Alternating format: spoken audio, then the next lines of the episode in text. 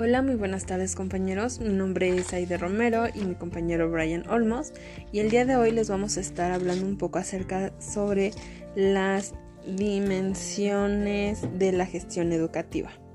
Antes de comenzar a hablar de estas dimensiones, primero hay que tener en, en cuenta lo importante que es saber y conocer que estas cuatro dimensiones son de suma importancia ante el logro de una institución para tener una relación de trabajo entre el docente y padre de familia.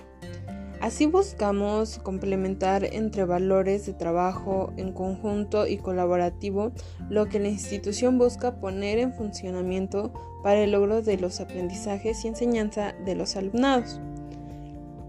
Iniciemos con la primera dimensión y estamos hablando de la pedagógica curricular.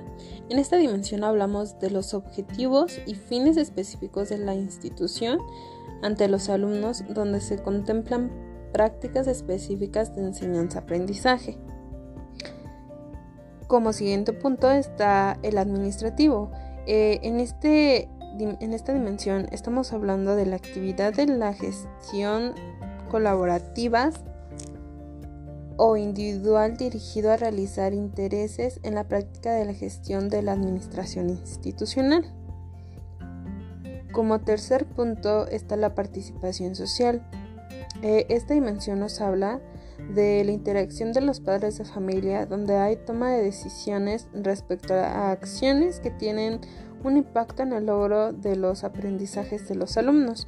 Y bueno, como es bien sabido, eh, la participación de los papás es una pieza fundamental para el aprendizaje y motivación del niño o joven. Y como último punto, pero eso no lo hace menos importante, está la organizativa.